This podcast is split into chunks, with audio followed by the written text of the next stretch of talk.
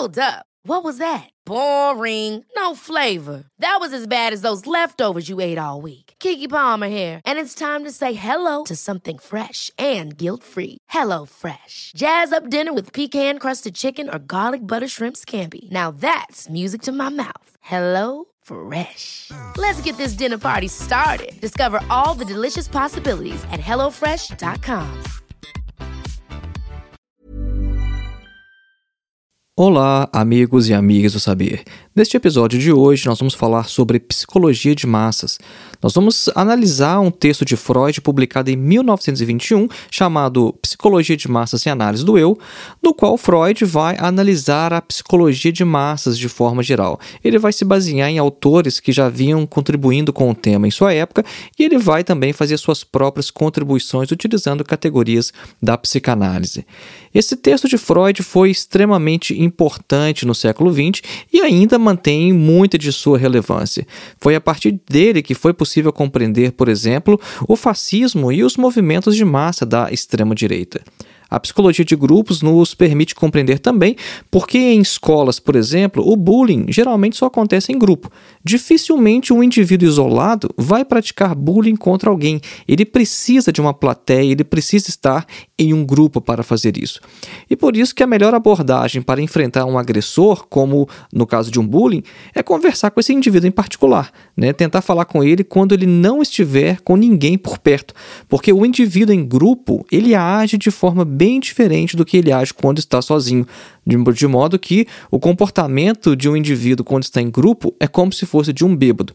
Então nós vamos acompanhar aqui junto com Freud quais são as características da psicologia de massa, é, o que um grupo pode fazer na psicologia de um indivíduo, e esse episódio vai ser um pouco maior do que a gente costuma fazer aqui em nosso podcast.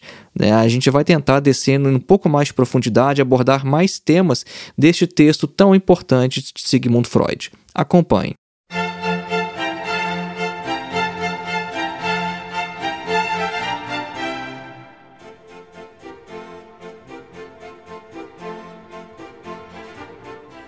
E antes da gente iniciar, um breve recado: você pode contribuir com este nosso trabalho Filosofia Vermelha, que é um podcast também um canal no YouTube, através de pelo menos três formas. A primeira é através do Apoia-se. Você pode se tornar um apoiador através do nosso perfil lá no site Apoia-se. O link você encontra na descrição deste episódio. Ou então também através da nossa chave Pix. Nós cadastramos uma nessa semana e você pode contribuir então com Filosofia Vermelha através da chave Pix filosofiavermelha@gmail.com. O nosso segundo recado é que você já pode garantir o seu exemplar de nosso livro Duvidar de tudo: Ensaios de Filosofia e Psicanálise. O nosso livro pode ser adquirido através do link que se encontra também na descrição deste episódio. Esta obra é uma coletânea com mais de 80 textos de filosofia, psicanálise, sociedade e religião que eu escrevi ao longo de aproximadamente 15 anos e que foram publicados originalmente em meu blog. Para mais informações, acesse o link que está na descrição, lá tem um vídeo e tem também um texto explicando um pouco mais sobre a obra. E o nosso terceiro e último recado é sobre o nosso curso de introdução à filosofia dos pré-socráticos a Sartre. O nosso curso tem mais de 14 horas de duração, é um curso sem data nem de início nem de término, de modo que você pode estudar no seu tempo, no seu ritmo, e é um curso que oferece também certificado ao final. O objetivo do curso é colocar você em contato direto com alguns dos principais textos de toda a história da filosofia e te oferecer uma visão panorâmica dos principais períodos e dos principais pensadores. E se você aproveitar o nosso cupom de desconto, você consegue adquirir o curso por apenas R$ 22,90, um pagamento único para ter acesso vitalício a este curso. Mais informações no link que está também na descrição deste episódio. Voltemos então ao nosso tema: psicologia de massas e análise do eu. O Freud inicia esse texto dizendo que a diferença entre psicologia individual e social, ou psicologia de massas, ela perde cada vez mais a sua importância à medida que a gente analisa o assunto. Porque, de forma geral, a gente pode dizer que a psicologia individual ela é desde o início e, ao mesmo tempo, também uma psicologia social, né, em um sentido mais amplo do termo. Porque os relacionamentos que a gente tem desde a tenra infância com os nossos irmãos e pais, por exemplo, eles já são sociais, de modo que não é possível separar a psicologia individual da psicologia social. A diferença entre os dois tipos de psicologia seria em relação ao número de pessoas pelas quais o indivíduo é influenciado poucas pessoas, ou seja, apenas o círculo mais próximo, ou então muitas pessoas, que são as massas. A psicologia de massas, então, ela trata do homem enquanto membro de uma tribo, de um povo, de uma instituição ou de um determinado grupo de pessoas que se organiza em uma massa em um determinado período e com determinado propósito. Então, a tese inicial de Freud é que a pulsão que nos leva à vida em sociedade, ela não é algo inato e indivisível, mas que tem suas origens nos círculos mais próximos do indivíduo, como na família. Né, o Freud ele não foi o fundador da psicologia de massas. Né, outros autores já haviam se ocupado do tema antes, especialmente o Gustave Le Bon, em sua obra Psicologia de Massas, a qual Freud vai dedicar o segundo capítulo de seu texto. Acompanhando as reflexões do Gustavo Le Bon, o Freud vai afirmar que o indivíduo, quando ele está sob influência de um grupo, ele sente, pensa e age de forma bem diferente do que se ele estiver sozinho. E uma psicologia de massas ela deve então responder a três perguntas. Primeiro, o que é uma massa? Segundo, como ela é capaz de influenciar a vida psíquica do indivíduo? E terceiro, em que consiste as alterações psíquicas pelas quais o indivíduo passa? Então, primeira coisa, a massa ou grupo é uma entidade provisória que é formada por elementos heterogêneos que se uniram por um momento só e deram origem a uma nova entidade. E aí o Freud faz uma relação com as células no organismo. Ele fala que as células elas também se unem para formar um ou outro ser com propriedades totalmente distintas das que elas próprias possuíam. Então esses elementos heterogêneos, eles vão se afundar, né? Eles vão se confundir em uma homogeneidade tão logo o grupo é formado. E resta explicar também de onde vem essa capacidade das massas de reduzir a autonomia dos indivíduos que lhe constituem. A gente vai ver que essa é uma característica bem interessante dos indivíduos nas massas, tá? Os indivíduos, eles perdem a sua autonomia. O Freud afirma, seguindo o Le Bon, que há algumas ideias e sentimentos que surgem apenas em indivíduos participantes de um grupo. Né? Então, como o indivíduo antes não tinha essas características, né, o Le Bon ele busca identificar como que elas surgiram e identifica três momentos.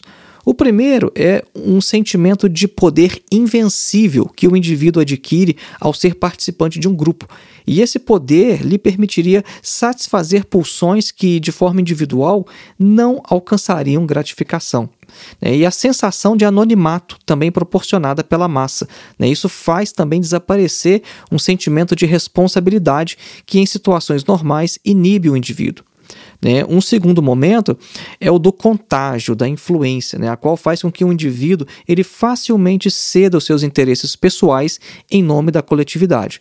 E o terceiro momento, e o mais importante, é o da sugestibilidade, da qual o contágio que a gente acabou de mencionar é apenas um efeito. Este último ponto, segundo Freud, pode ser esclarecido com o que se sabe a respeito da hipnose. Né? De maneira semelhante a alguém hipnotizado, assim também se comporta um indivíduo em uma situação de influência de um grupo psicológico, porque, sob a influência de uma sugestão, ele pode se colocar em ação para cumprir um determinado comando. As principais características do indivíduo sob influência de um grupo são as seguintes: vejam só, isso aqui é importante, hein? Desaparecimento da personalidade consciente, predominância da personalidade inconsciente, orientação dos pensamentos e sentimentos em uma mesma direção através da sugestão e do contágio e a tendência a realizar as ideias sugeridas o indivíduo ele não é ele mesmo, mas ele se torna praticamente um autômato sem vontade. Pode até acontecer que um indivíduo que antes de se juntar à massa era talvez culto em seu isolamento, ele acaba se tornando um bárbaro, uma entidade guiada a pulsões quando ele se junta ao grupo. A essência de um grupo ela pode ser comparada ao dos primitivos ou então a das crianças, ou seja, ela é impulsiva, mutável e irritadiça Os impulsos a que uma massa obedece, eles podem ser cruéis ou então nobres, podem ser covardes ou então heróicos. Só que nunca são capazes de considerar os interesses de autopreservação do próprio indivíduo. Mesmo quando uma massa ela deseja ardentemente alguma coisa, isso não é de longa duração, porque as massas são incapazes de qualquer atividade de longo prazo. E uma massa ela é também altamente influenciável, crédula e acrítica. Ela pensa em imagens, ela não conhece a dúvida ou então a incerteza e é sempre levada aos extremos, de modo que para as massas uma simples suspeita ela pode se transformar em condenação e uma leve antipatia se converte em ódio selvagem. Uma decorrência disso é que, como as massas nunca têm dúvidas sobre o certo e o errado, o verdadeiro e o falso, isso leva facilmente à intolerância. Elas respeitam apenas a força e consideram a bondade uma espécie de fraqueza e possuem a necessidade de serem comandadas, lideradas e oprimidas. São essencialmente conservadoras, gostam da tradição e geralmente repelem as novidades. Né? Nessas descrições aqui, vocês já podem já associar isso a inúmeros movimentos de extrema direita. O Freud considera esclarecedora a comparação realizada pelo Le Bon entre as características psicológicas do grupo e a dos primitivos. Isso explicaria a razão de ser possível que nas massas ideias conflitantes possam coexistir sem que essas contradições lógicas resultem em um conflito. O mesmo ocorre com as crianças e os indivíduos neuróticos. E as massas são também movidas por palavras de ordem, contra as quais nenhuma razão ou argumento são fortes o suficiente. Outra característica extremamente atual, né? Por isso que às vezes a gente não consegue argumentar com os indivíduos que estão sob influência da psicologia de massas, né? Os indivíduos que às vezes pertencem ao movimento de extrema direita. Não é possível argumentar porque eles são imunes à razão, são imunes a argumentos. Né? E o Freud afirma né, que as massas também elas não têm nenhuma sede pela verdade. Elas são movidas por ilusões e não podem abrir mão delas. E essa predominância da fantasia e dos desejos não realizados sobre a realidade é também uma característica dos neuróticos. Né? E por fim, uma característica essencial das massas é que elas são um rebanho que precisa de um líder para seguir. E o Freud usa várias vezes em seu texto a palavra Führer. Para a preparação deste episódio, nós fizemos a leitura do texto de Freud no original em alemão e o Freud usa várias vezes essa palavra Führer. Interessante, em 1921, bem antes da ascensão do nazismo, o Freud já estava analisando este assunto e colocando essa característica aqui das massas em seu texto. Na terceira seção de seu texto, o Freud vai falar que os tipos de grupos a que o Le Bon faz referência e descreve são aqueles de curta duração. Né? Então, tudo isso que a gente falou até agora neste episódio é basicamente só o Freud repetindo o Gustave Le Bon. E na, na terceira sessão, o Freud vai se basear também nas discussões de um autor de sobrenome MacDougall, que escreveu uma obra chamada The Group Mind. E aí ele vai colocar mais algumas características né, dos movimentos de massa. Uma questão importante que a análise dos grupos coloca diz respeito à sua unidade, ou seja, aquilo que mantém o grupo unido. Porque para que um simples aglomerado de indivíduos ele se torne uma massa ou então um grupo, no sentido psicológico, é necessário que os elementos do grupo eles tenham alguma coisa em comum um com o outro. Né? Ou seja, os membros de um grupo eles têm que ter um interesse comum em um objeto. Eles devem ter também uma maneira parecida de sentir as situações e uma certa capacidade de se influenciar mutuamente. O fenômeno mais importante na formação de uma massa ou grupo seria então o aumento da afetividade. Né? Isso aqui é importante, o Freud depois vai desenvolver em relação a isso, né? mas prestem atenção nessa expressão, o aumento da afetividade, no sentido de uma intensificação das emoções. E essa característica é favorecida ainda pelo fato de que a massa dá ao indivíduo a impressão de um poder ilimitado, colocando-se no lugar de toda a sociedade. E como a sociedade ela é a portadora da autoridade, cuja punição deve ser temida, então agora é perigoso ao indivíduo voltar-se contra essa própria massa. Então a, a, velha consciência ela tem que ser abandonada em favor da nova autoridade, que é a massa. E junto a isso também ocorre uma suspensão das inibições. É por isso que indivíduos em grupos cometem ações que jamais cometeriam sozinhos. No início deste episódio, nós mencionamos o fato do bullying. Geralmente, quem pratica bullying o faz em grupo, ele não faz isso sozinho. Né, porque o indivíduo se comporta de maneira diferente quando está sozinho ou então quando está em grupo. E né, das características que a gente acabou de enumerar, pelo menos duas são importantes e vão explicar essa mudança de comportamento. A primeira é essa questão de um poder ilimitado, né? a impressão ou a sensação de possuir um poder ilimitado quando se está em grupo, e a segunda é essa suspensão das inibições. Lembrando que, neste momento do texto, o Freud está acompanhando as reflexões do McDougall. E as conclusões a que o McDougall vai chegar sobre as massas, elas não são muito mais amigáveis que aquelas a que chegou o Le Bon. Né? Porque, para o McDougall, as massas são impulsivas, as massas são inconsequentes, são suscetíveis ao extremismo em suas ações e são capazes de entender apenas os argumentos mais simples. As massas elas vão se comportar como uma criança mal criada ou então um selvagem em uma situação de medo ou estresse.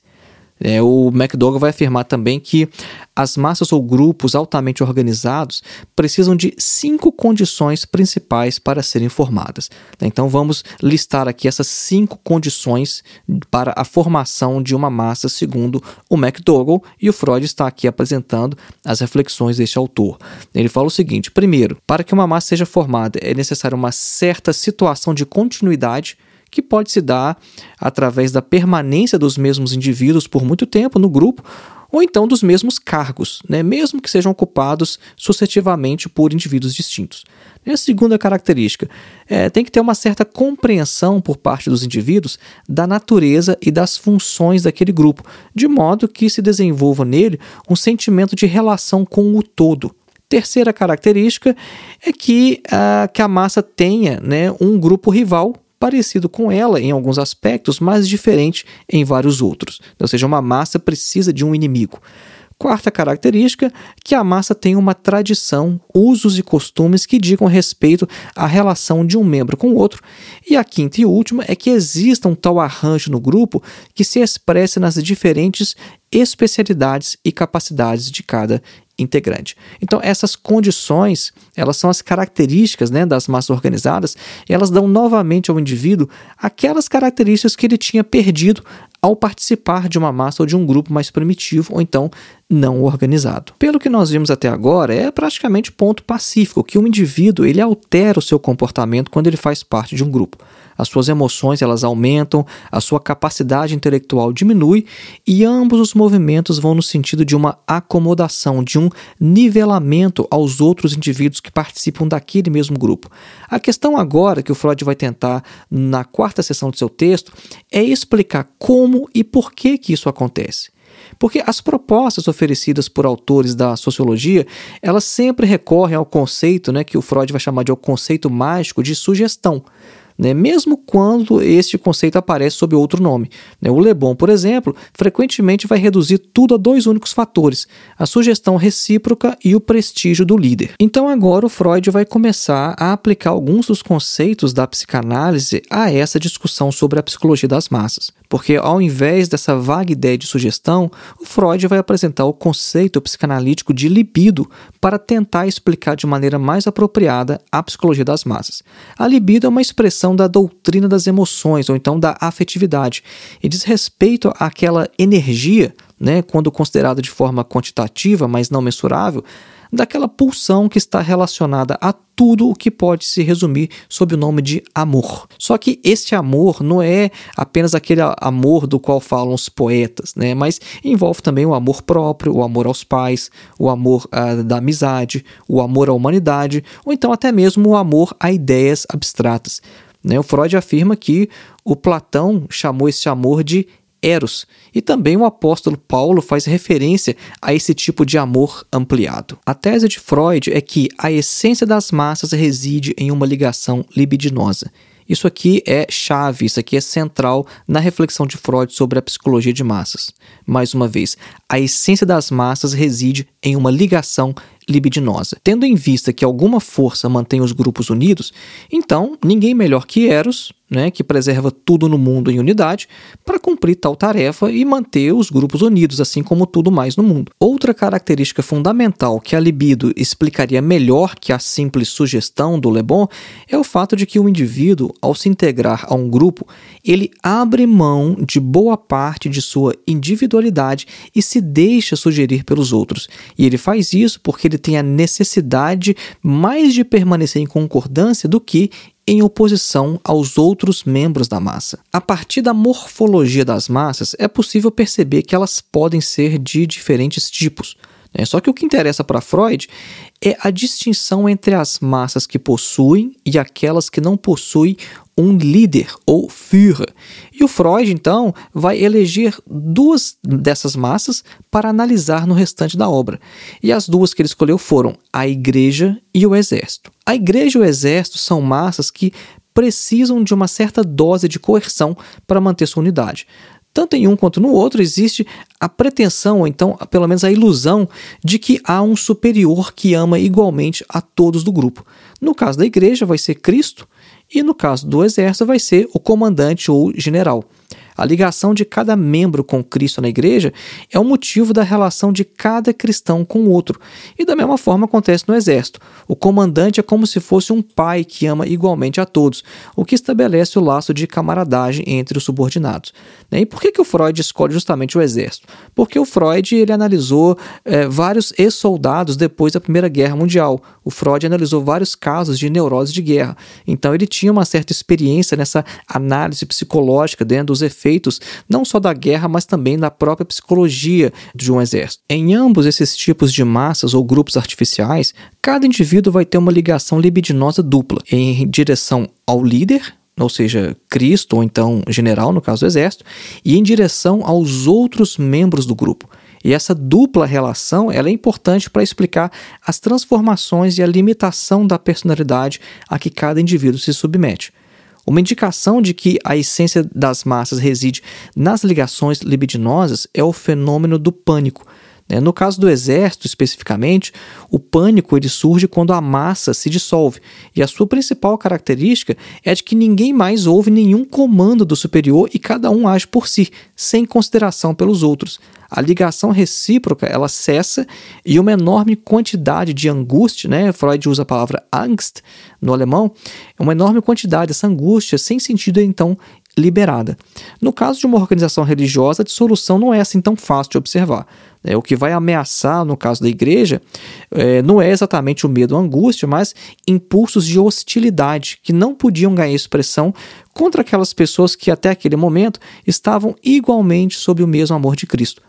Fora dessa relação, no entanto, se encontram todos aqueles que não pertencem à comunidade de crentes, que não amam a Cristo e nem são amados por Ele.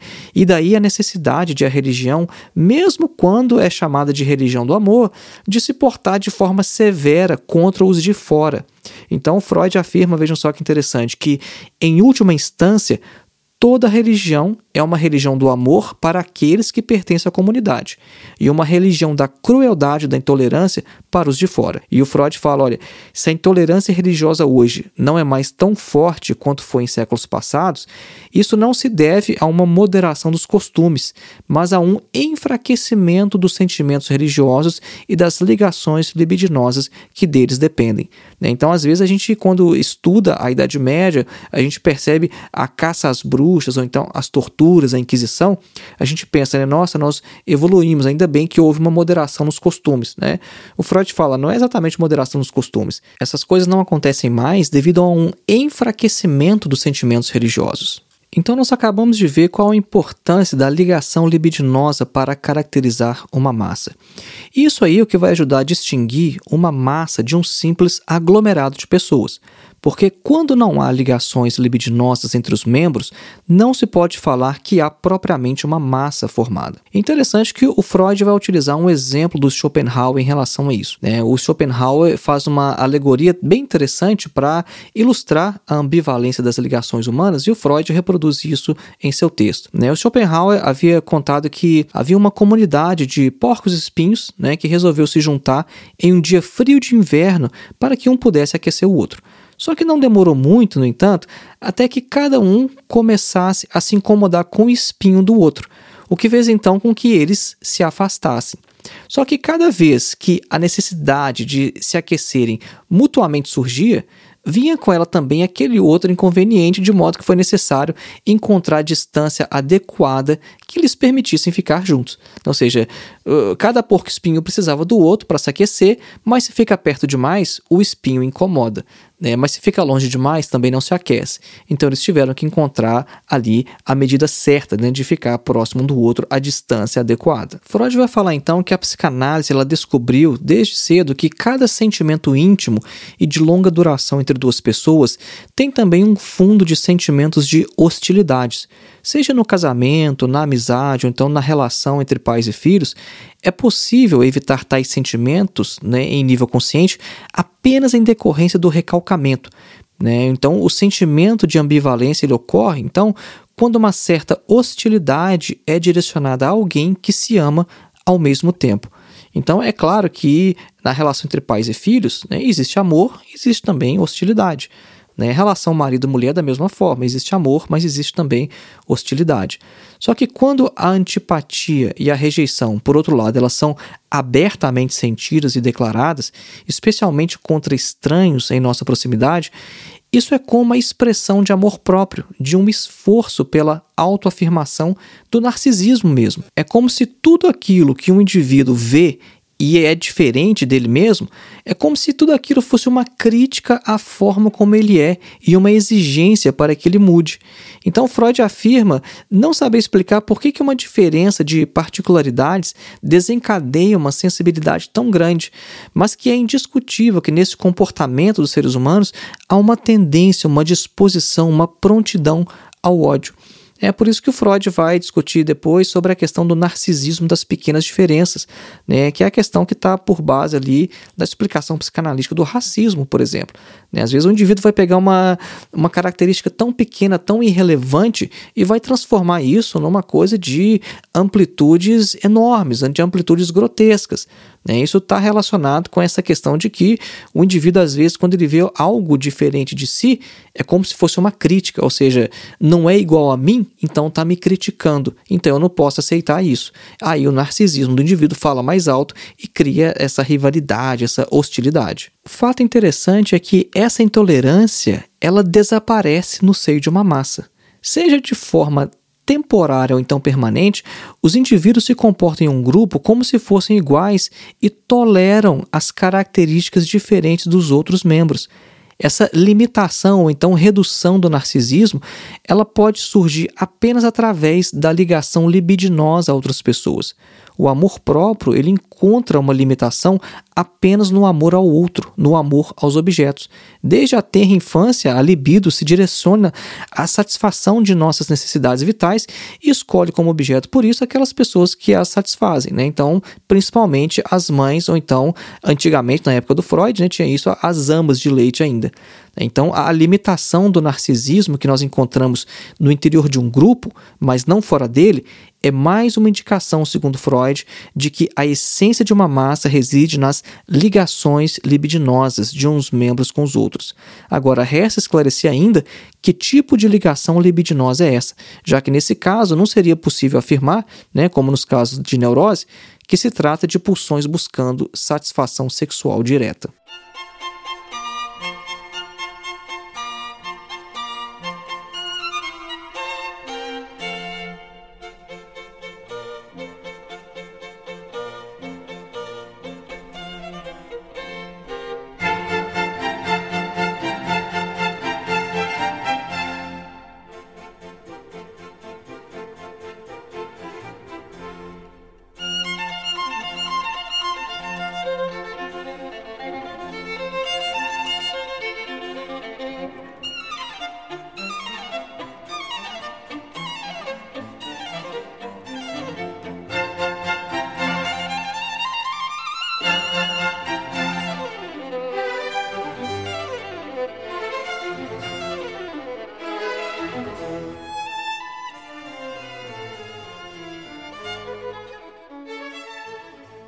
Então nós estamos falando nesse momento que a ligação libidinosa é a essência né, de uma massa, aquilo que mantém uma massa unida, coesa. Né? E a gente tem que identificar agora quais são os tipos de ligações libidinosas. O Freud começa falando da identificação. Ele diz que a identificação é uma das formas de expressão de um sentimento de ligação de uma pessoa a outra e foi uma das primeiras né, de que a psicanálise tomou conhecimento. Ela aparece já na pré-história do complexo de Édipo, quando o menino ele quer ser como o pai e quer substituí-lo em todas as ocasiões. Né? Dizendo de outra forma, o menino toma o pai como seu ideal. Ao mesmo tempo em que se identifica com o pai, ou então talvez até antes, o menino já começa a ter a mãe como objeto. Ele possui então duas ligações psicológicas distintas. Ele toma a mãe como objeto sexual e se identifica com o pai. E ambas permanecem por um tempo lado a lado, sem interferência ou perturbação mútua. Hey, I'm Ryan Reynolds. Recently, I asked Mint Mobile's legal team if big wireless companies are allowed to raise prices due to inflation. They said yes. And then when I asked if raising prices technically violates those onerous two-year contracts, they said, "What the f*** are you talking about? You insane Hollywood ass." So to recap, we're cutting the price of Mint Unlimited from $30 a month to just $15 a month. Give it a try at mintmobile.com slash switch. $45 up front for three months plus taxes and fees. Promoting for new customers for limited time. Unlimited more than 40 gigabytes per month. Slows. Full terms at mintmobile.com. I'm Sandra, and I'm just the professional your small business was looking for. But you didn't hire me because you didn't use LinkedIn jobs. LinkedIn has professionals you can't find anywhere else, including those who aren't actively looking for a new job, but might be open to the perfect role, like me. In a given month, over 70% of LinkedIn users don't visit other leading job sites. So if you're not looking on LinkedIn, you'll miss out on great candidates like Sandra. Start hiring professionals like a professional. Post your free job on linkedin.com/achieve today. E aí, o desenvolvimento normal da criança leva à unidade de sua vida anímica, né, ou psíquica, e consequentemente à colisão dessas duas correntes. E aí que tem início então o complexo de Édipo. E uma outra característica da identificação é que ela é ambivalente. Ela se manifesta tanto no sentido de uma afeição, quanto no sentido de um desejo de eliminar o pai, de tirá-lo do caminho, porque o pai é um obstáculo para que o menino possa tomar posse da mãe. Outra forma de identificação, além dessa que a gente acabou de mencionar, ela pode ocorrer através também de um tipo de infecção psíquica, né? assim que a gente traduziu o texto do Freud do alemão.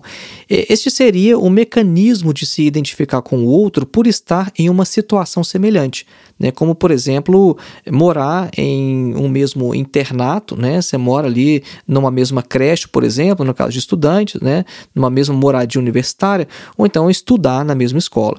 E pode surgir nessas situações um desejo de se colocar é, no lugar do outro, ou então a capacidade, né, pelo menos a capacidade de fazê-lo, simplesmente por compartilhar uma vida comum. Né? Então, essa aqui é uma outra forma de identificação. Às vezes a gente se identifica com o outro porque compartilha uma vida semelhante. Então, a gente pode resumir as formas de identificação em três pontos.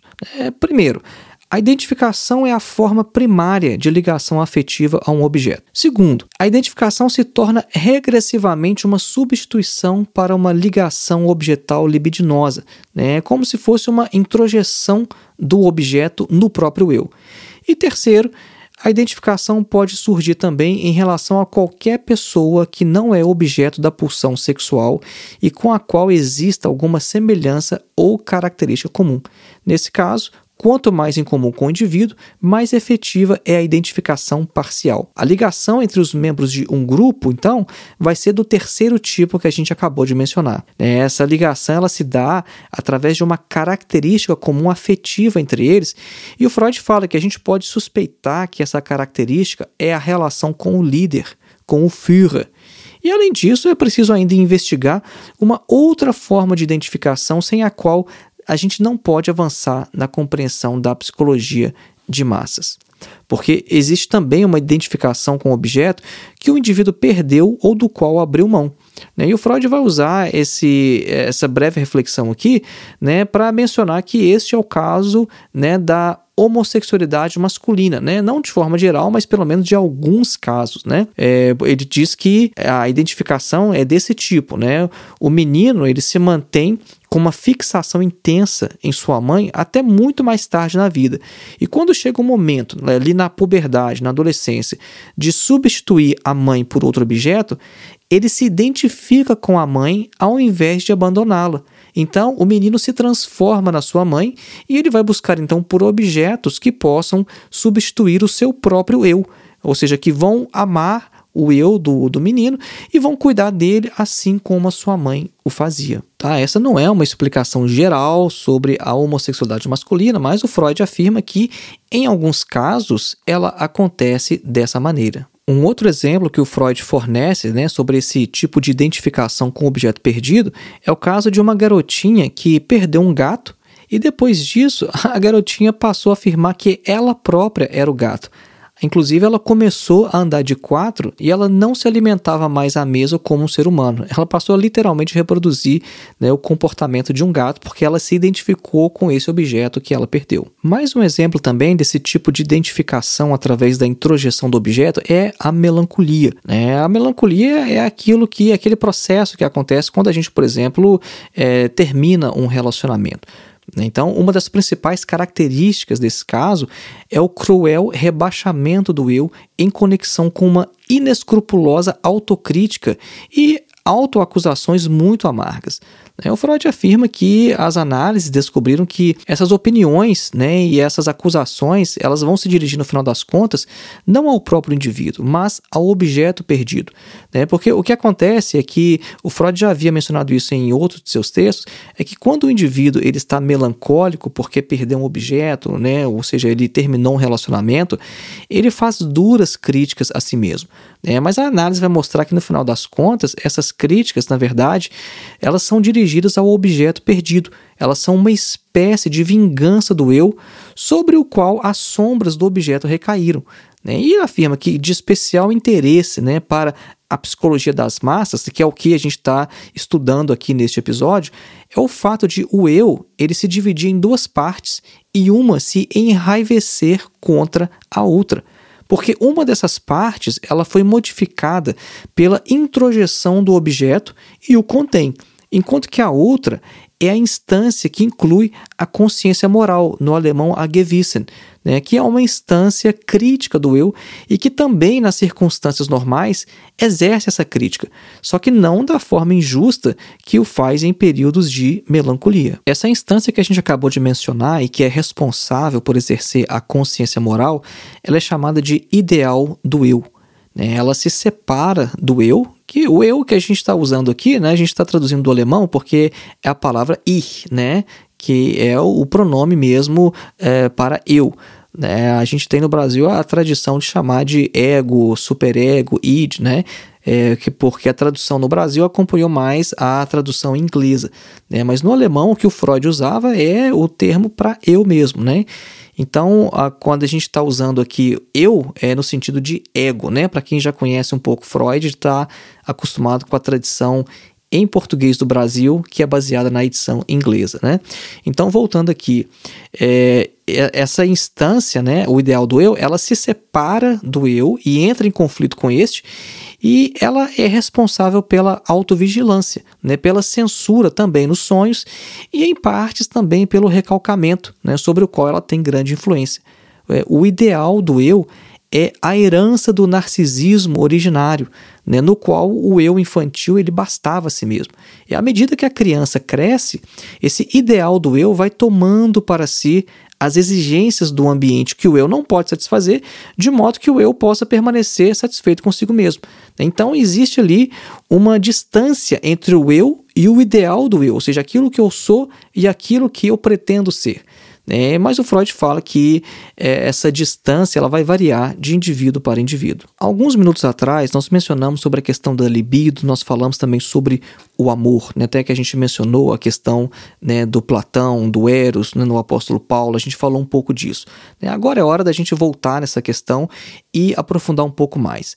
Né? O Freud afirma que o termo amor ele é utilizado às vezes para designar fenômenos ou então circunstâncias que nos fazem questionar se a aplicação do termo, naquele caso, realmente procede. Né? Porque em uma série de casos, é, aquilo a que se dá o nome de Verliebtheit, né, que eu traduzi aqui por apaixonamento é apenas ocupação de um objeto por parte da pulsão sexual para satisfação direta. Ou seja, é aquele amor direcionado basicamente só ao sexo, a gente pode assim dizer. Né? E o Freud diz que é, é o que geralmente se chama de amor carnal. Só que tal situação libidinosa, ela raramente vai se manifestar assim de forma tão simples e direta. Porque no desenvolvimento da vida amorosa humana, há ainda um segundo momento. Né? Porque no primeiro, que é finalizado quando a criança completa aproximadamente 5 anos de idade, a criança encontrou um objeto de amor em um dos pais, no qual todas as suas pulsões sexuais unificadas eram satisfeitas. Só que o recalcamento que entra então em operação vai obrigar a criança a abandonar a maioria desses objetivos sexuais infantis e vai deixar para trás uma profunda modificação do comportamento com os pais. A criança ela permanece ligada aos pais, só que com as pulsões inibidas. E os sentimentos que eles possuem pelos pais agora né, são de ternura, de carinho. Só que no inconsciente, aquelas correntes de amor físico, carnal, ainda permanecem. Aí vem a puberdade. Na puberdade aparecem novas e intensas correntes que vão buscar gratificação sexual.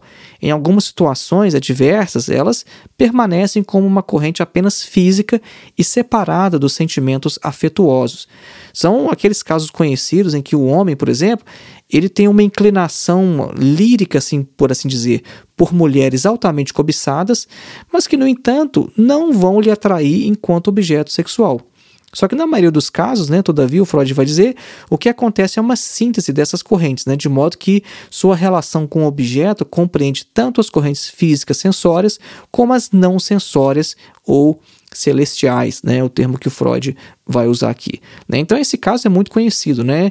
Às vezes o indivíduo tem uma atração de fato lírica por uma determinada mulher, mas tem atração sexual por outro tipo de mulher e às vezes acontece, né, dessas duas formas, dessas duas correntes não se encontrarem no mesmo objeto, no mesmo tipo de mulher. Então percebam que a gente está entrando aqui em vários conceitos psicanalíticos, né? Porque o título da obra é Psicologia de Massas e Análise do Eu. Né? A obra não vai falar somente de psicologia de massas, né? vai falar também da análise do eu, porque o eu é parte da massa e é necessário então investigar essa relação do eu, do indivíduo, com o grupo ao qual ele faz parte. Então é necessário a gente passar por todos esses conceitos psicanalíticos. Né?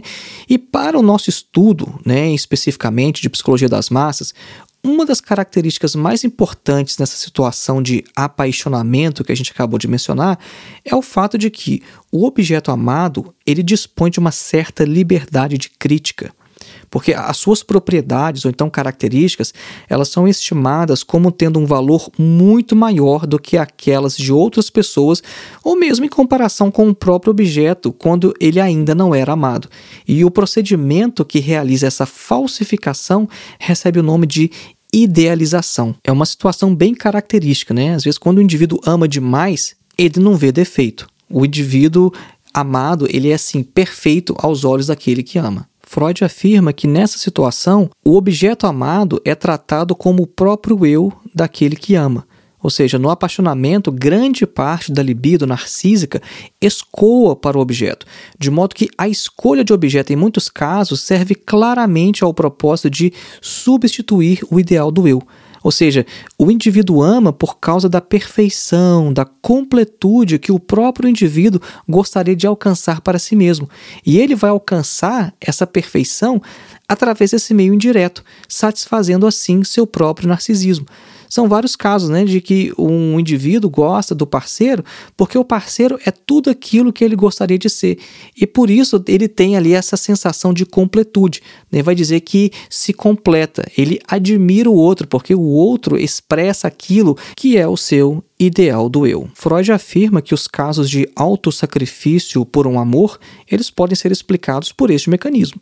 Se o apaixonamento e a sobrevalorização sexual crescem, as correntes de satisfação sexual direta elas são cada vez mais inibidas, de modo que o eu fica cada vez menos exigente, humilde, enquanto o objeto cresce, por fim, toma para si todo o amor próprio do indivíduo. Ou seja, o objeto amado ele destrói o eu do indivíduo.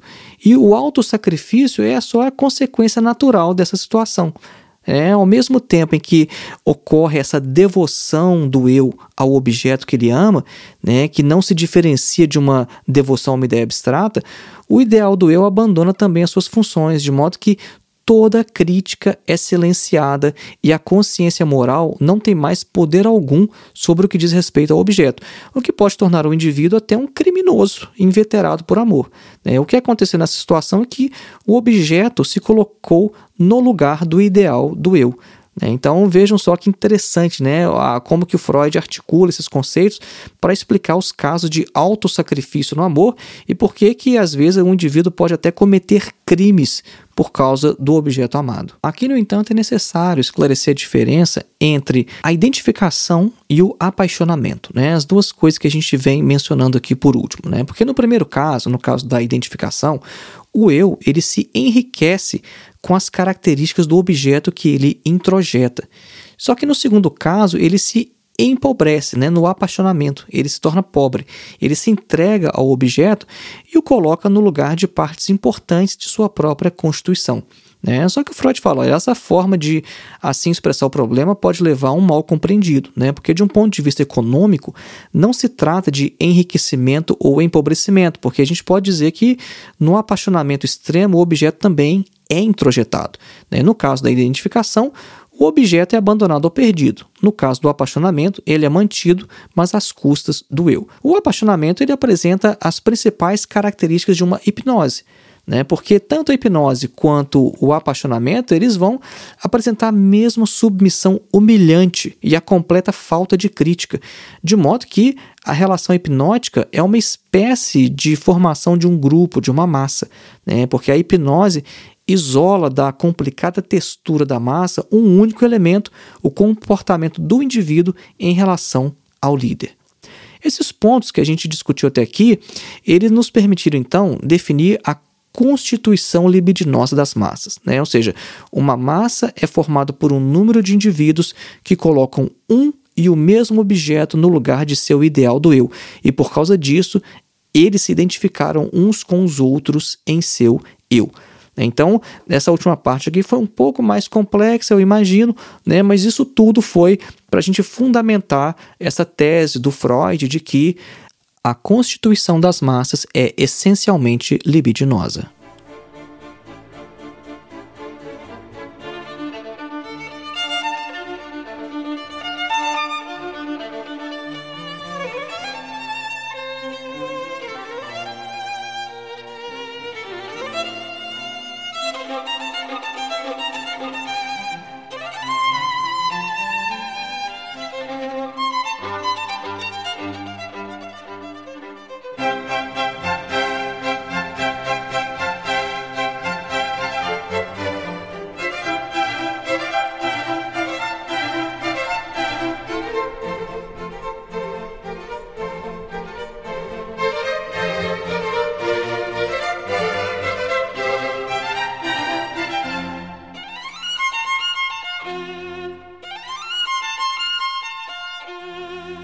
Geralmente se afirma que os seres humanos têm uma tendência natural à formação de grupos. E o Freud vai analisar essa questão e vai fazer uma crítica a essa tese. Né? O Freud ele vai analisar também as reflexões do autor W. Trotter, que escreveu uma obra chamada Instincts of the Herd in Peace and War. Né? E o Freud vai mencionar essa obra, então, é, em sua discussão sobre a psicologia de massas, né? e ele vai querer saber sobre esse suposto instinto né, de rebanho, que seria um dos fatores de formação das massas. Esse autor, o Trotter, ele afirma que os humanos, assim como os outros animais, eles possuem um instinto gregário que eles buscam sempre se unir a uma unidade maior e os indivíduos sentem-se incompletos quando estão sozinhos. É, esse instinto, então, seria, segundo esse autor Trotter, algo primário, não podendo ser dividido ou derivado de outros fatores. O Freud afirma, no entanto, que o Trotter não considera de maneira suficiente o papel do líder na formação das massas o instinto de rebanho, ele não deixa nenhum espaço para o Führer, né, para o líder, o qual é acrescentado à massa de maneira puramente acidental. E além disso, esse instinto não levaria à necessidade de Deus, pois faltaria o pastor do rebanho. Né? Então, o medo que a criança sente ao ser deixada sozinha né, seria um indício, segundo o Trotter, da existência desse tal instinto. Né? Só que o Freud vai falar que não, que esse medo se aplica à mãe ou então a qualquer outro cuidador, e é a única expressão possível que a criança consegue dar a um desejo ou aspiração não realizada, né? que a gente não pode reconhecer nas crianças nada semelhante a um instinto de rebanho ou a, ou um sentimento de massas, né? porque esse sentimento ele só começa a se desenvolver quando a criança entra em contato com outras em um berçário ou então no jardim de infância, ou seja, é apenas na escola que a criança vai desenvolver um sentimento de pertencimento a uma comunidade. E nessa época surge também a exigência por justiça, né, de tratamento igual para todos. Né? O Freud diz que se a criança ela não consegue ser a preferida do professor, pelo menos então que ninguém mais o seja. E dessa situação surge uma identificação de uma criança com as outras. E ele também cita nesse sentido né, o caso da relação que os fãs de um artista estabelecem uns com os outros, né? o, o tal do fã-clube né? Porque Freud diz que seria de se esperar que cada fã sentisse ciúmes um do outro, rivalizando pelo amor e pela atenção do astro, né? Seja um astro da música, um ator, atriz, enfim. Né? Só que diante da numerosa multidão e da impossibilidade de cada um se tornar o preferido do astro, os fãs vão se identificar uns com os outros, eles vão celebrar juntos o seu ídolo e eles ficariam felizes se conseguissem pelo menos compartilhar entre si alguns de seus objetos ou adereços. Então, o sentimento social ou a sociabilidade, ela tem sua origem numa transformação de um sentimento que é originalmente hostil de competição em uma ligação positiva que é propiciada pela identificação. Então, vejam mais uma vez aqui a gente usando, né, todos os conceitos que a gente veio explicando ao longo do episódio, né? Então, mais uma vez a gente está usando aqui o conceito de identificação.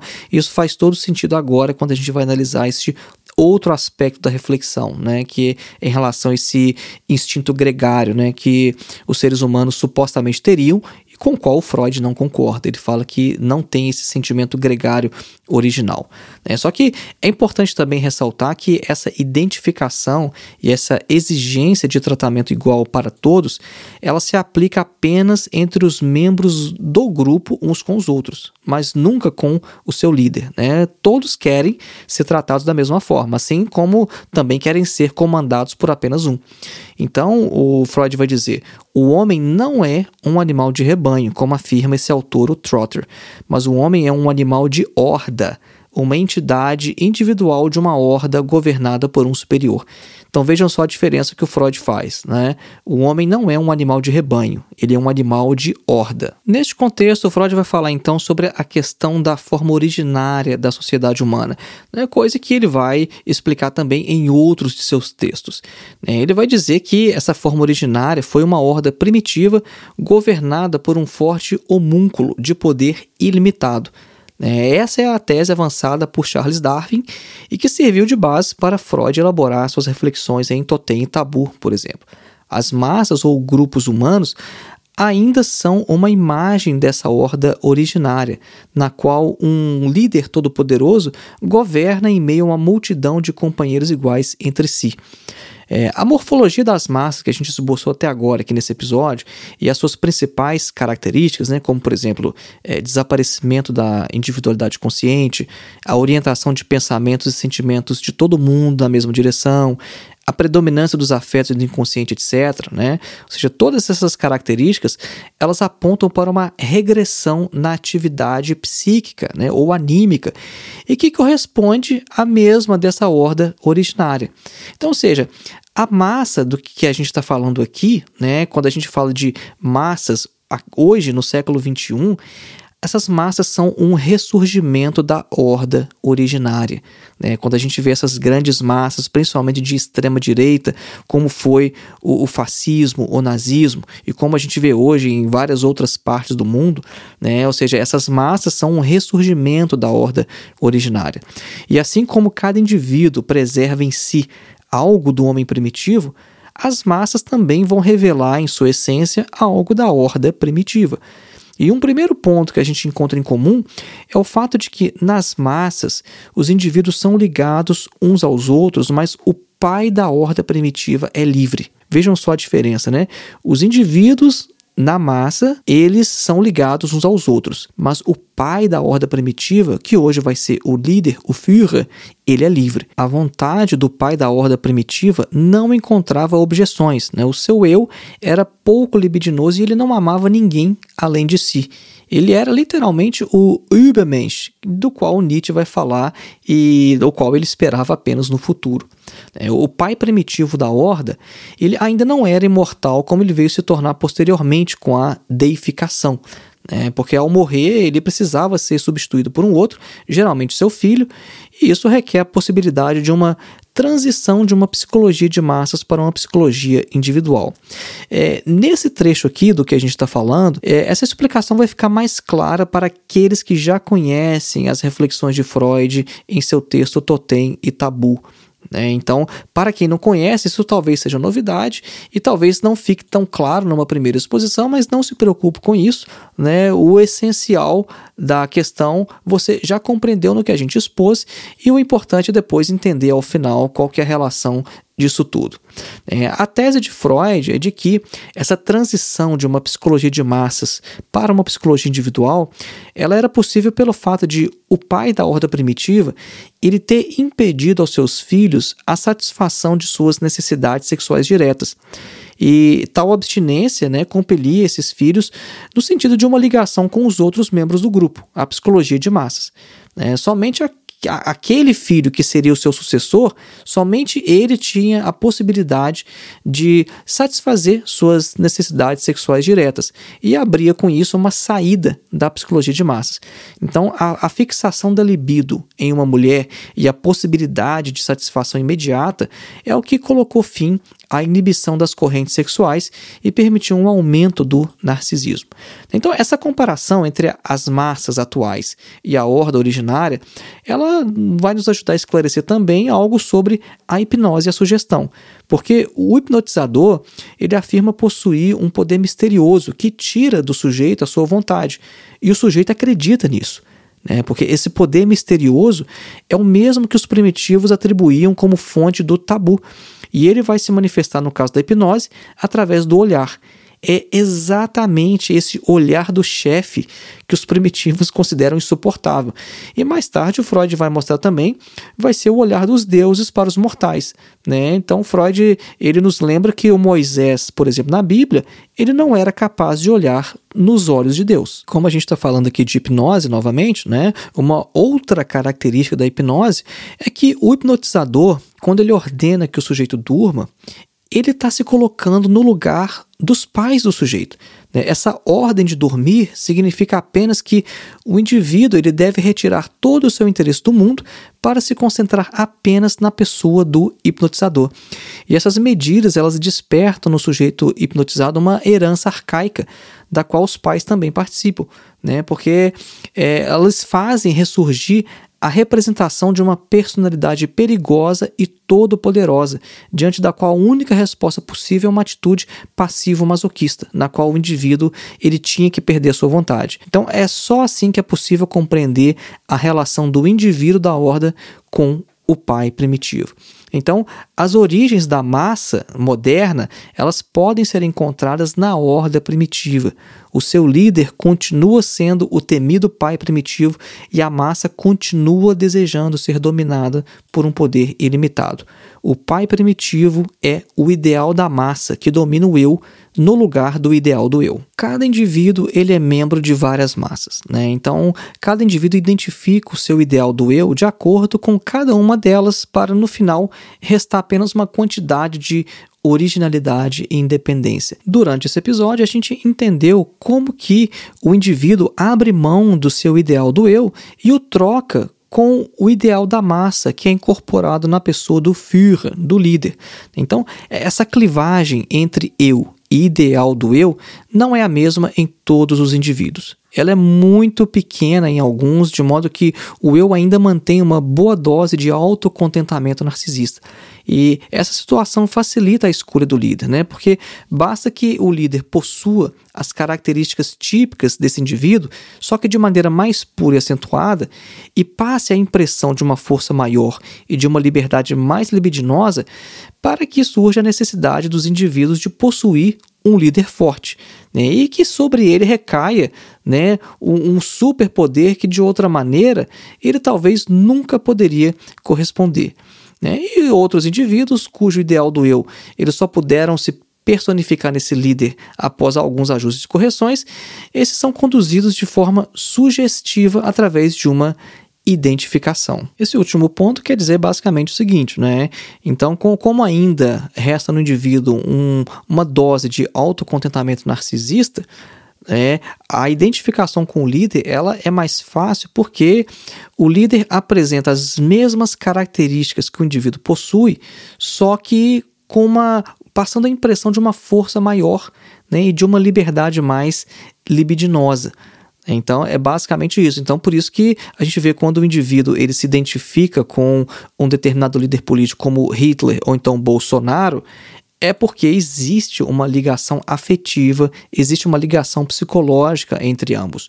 É por isso que a gente tem que tomar cuidado com o indivíduo que às vezes tem uma adesão muito forte, muito intensa a um determinado líder, porque existe essa identificação. Mesmo que o indivíduo passe ali a impressão né, de ser um indivíduo mais polido, né, um indivíduo mais educado, que não compartilha, por exemplo, daquele monte de bobagens que um indivíduo como o Bolsonaro fala, se ele tem essa identificação, é porque ele vê ali traços dele próprio. Durante o episódio, nós mencionamos também sobre essa separação entre o eu e o ideal do eu. Né? E o Freud vai falar: olha, essa separação ela também não é permanente, porque as exigências e as restrições a que o eu é submetido, eles fazem com que a quebra periódica dessas limitações seja a regra. E um exemplo disso é a própria instituição do carnaval. É, a, a, gente pode explicar isso de uma outra forma, né? Em outras palavras, dizer o seguinte: olha, o indivíduo não consegue viver se reprimindo o tempo todo. E é por isso que a gente tem essas janelas né, socialmente aceitas como carnaval, porque no carnaval pode tudo. Né? Aquilo que o indivíduo não faz o resto do ano, no carnaval ele tem uma licença para fazer. Né? Justamente porque essa separação entre eu e ideal do eu, ela não é permanente e ela nem pode ser. Né? Então, isso é socialmente é, reconhecido. Né? O Freud dá o exemplo das chamadas saturnálias né, em Roma, né, que são é, que eram né, licenças temporárias para excessos que não eram permitidos em outros períodos. Né? E o seu caráter alegre vem justamente dessa liberação. Né? Então, até mesmo em Roma, a gente já tinha isso como as saturnálias e a gente continua tendo isso até hoje, né, como nos carnavais. É por isso que a gente percebe que a gente não vive uma sociedade tão livre quanto parece. Né? Quando fala que a gente tem toda essa liberdade, a gente, por exemplo, principalmente depois da obra de Freud, né, a gente saber tanta coisa sobre uh, o, o sexo, tanta coisa sobre a nossa sexualidade, e isso de fato não mudou o comportamento. É por isso que o carnaval continua existindo, essas janelas, né, que são licenças temporárias para excessos, continuam existindo. De maneira geral, o que a gente viu nesse episódio aqui hoje é que não existe uma separação muito estrita entre a psicologia individual e a psicologia de massas ou social né? Porque todo indivíduo ele vive ali em relação com os outros e às vezes a única coisa que vai diferenciar uma coisa da outra é a quantidade de pessoas com que uma psicologia ela vai lidar, né? Uma psicologia individual às vezes vai lidar com a relação do indivíduo com poucos indivíduos e a, psicologia de massas com um número maior. É, nós vimos várias características das massas e a gente pode imediatamente relacionar isso com o que a gente acompanha né, no cenário político hoje. Né? Nós vimos que é, o indivíduo, quando está sob influência da massa, por exemplo, né, é, ele tem sofre ali um desaparecimento da sua personalidade consciente, né? A gente percebe uma predominância de sua personalidade inconsciente. A gente percebe que os seus pensamentos e sentimentos são todos orientados em uma mesma direção, né? através da sugestão e de um contágio. Né? E ele mostra também, ele revela uma tendência a realizar as ideias sugeridas né, pela massa, né? de modo que o indivíduo, quando é parte de um grupo, de uma massa, ele não é ele mesmo, mas se torna um autômato sem vontade. É, a gente viu diversas características ali que inicialmente o Gustavo Le Bon ele apresentou e o Freud o acompanha em grande parte de sua argumentação, né, quando ele fala, por exemplo, que a massa é incapaz de qualquer atividade de longo prazo, que as massas são muito sensíveis e são facilmente levadas à intolerância, né? E que as massas também elas admitem a coexistência de ideias conflitantes, né? Assim como nos neuróticos e também nas crianças, que as massas são também muito movidas por palavras de ordem, né? Não tem nenhuma sede pela verdade e que elas também precisam de um líder para seguir. Depois a gente viu que as massas precisam de ter ali uma cola, uma coisa que vai lhes deixar unidas. E o Freud vai inserir aqui então diversos conceitos psicanalísticos que vão mostrar como isso acontece, vai mostrar o que na verdade deixa uma massa unida, né? o que faz com que os indivíduos fiquem ali um em relação com o outro. Ele vai falar que a essência da massa é uma ligação libidinosa. E aí a gente teve um longo excurso né, mostrando como isso acontece, falando muito sobre a análise do eu, do ir.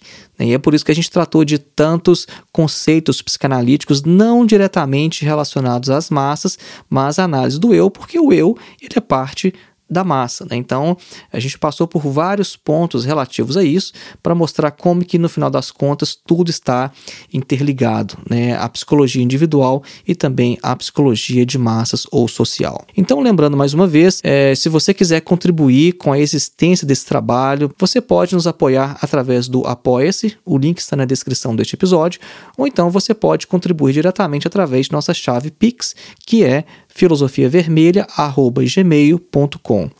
Você também já pode adquirir o nosso livro Duvidar de Tudo, Ensaios de Filosofia e Psicanálise. O link se encontra na descrição deste episódio. E mais uma forma de você contribuir é adquirindo o nosso curso, que tem um valor praticamente simbólico, módico, de apenas R$ 22,90 se você aproveitar o cupom de desconto, né, que é válido mais ou menos por cinco dias depois que a gente publica este episódio. Né? Você pode obter mais informações clicando no link que está na descrição deste episódio. Né? Nós já mencionamos que é um curso com mais de 14 horas de duração e é um conteúdo difícil de você encontrar algo semelhante na internet, principalmente por um preço tão baixo. Um grande abraço e até o próximo episódio.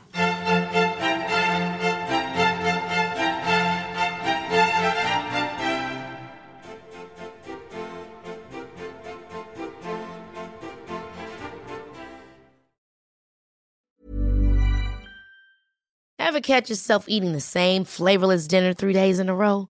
Dreaming of something better? Well, HelloFresh is your guilt-free dream come true, baby. It's me, Kiki Palmer. Let's wake up those taste buds with hot, juicy pecan-crusted chicken or garlic butter shrimp scampi. Mm. Hello Fresh. Stop dreaming of all the delicious possibilities and dig in at HelloFresh.com. Let's get this dinner party started.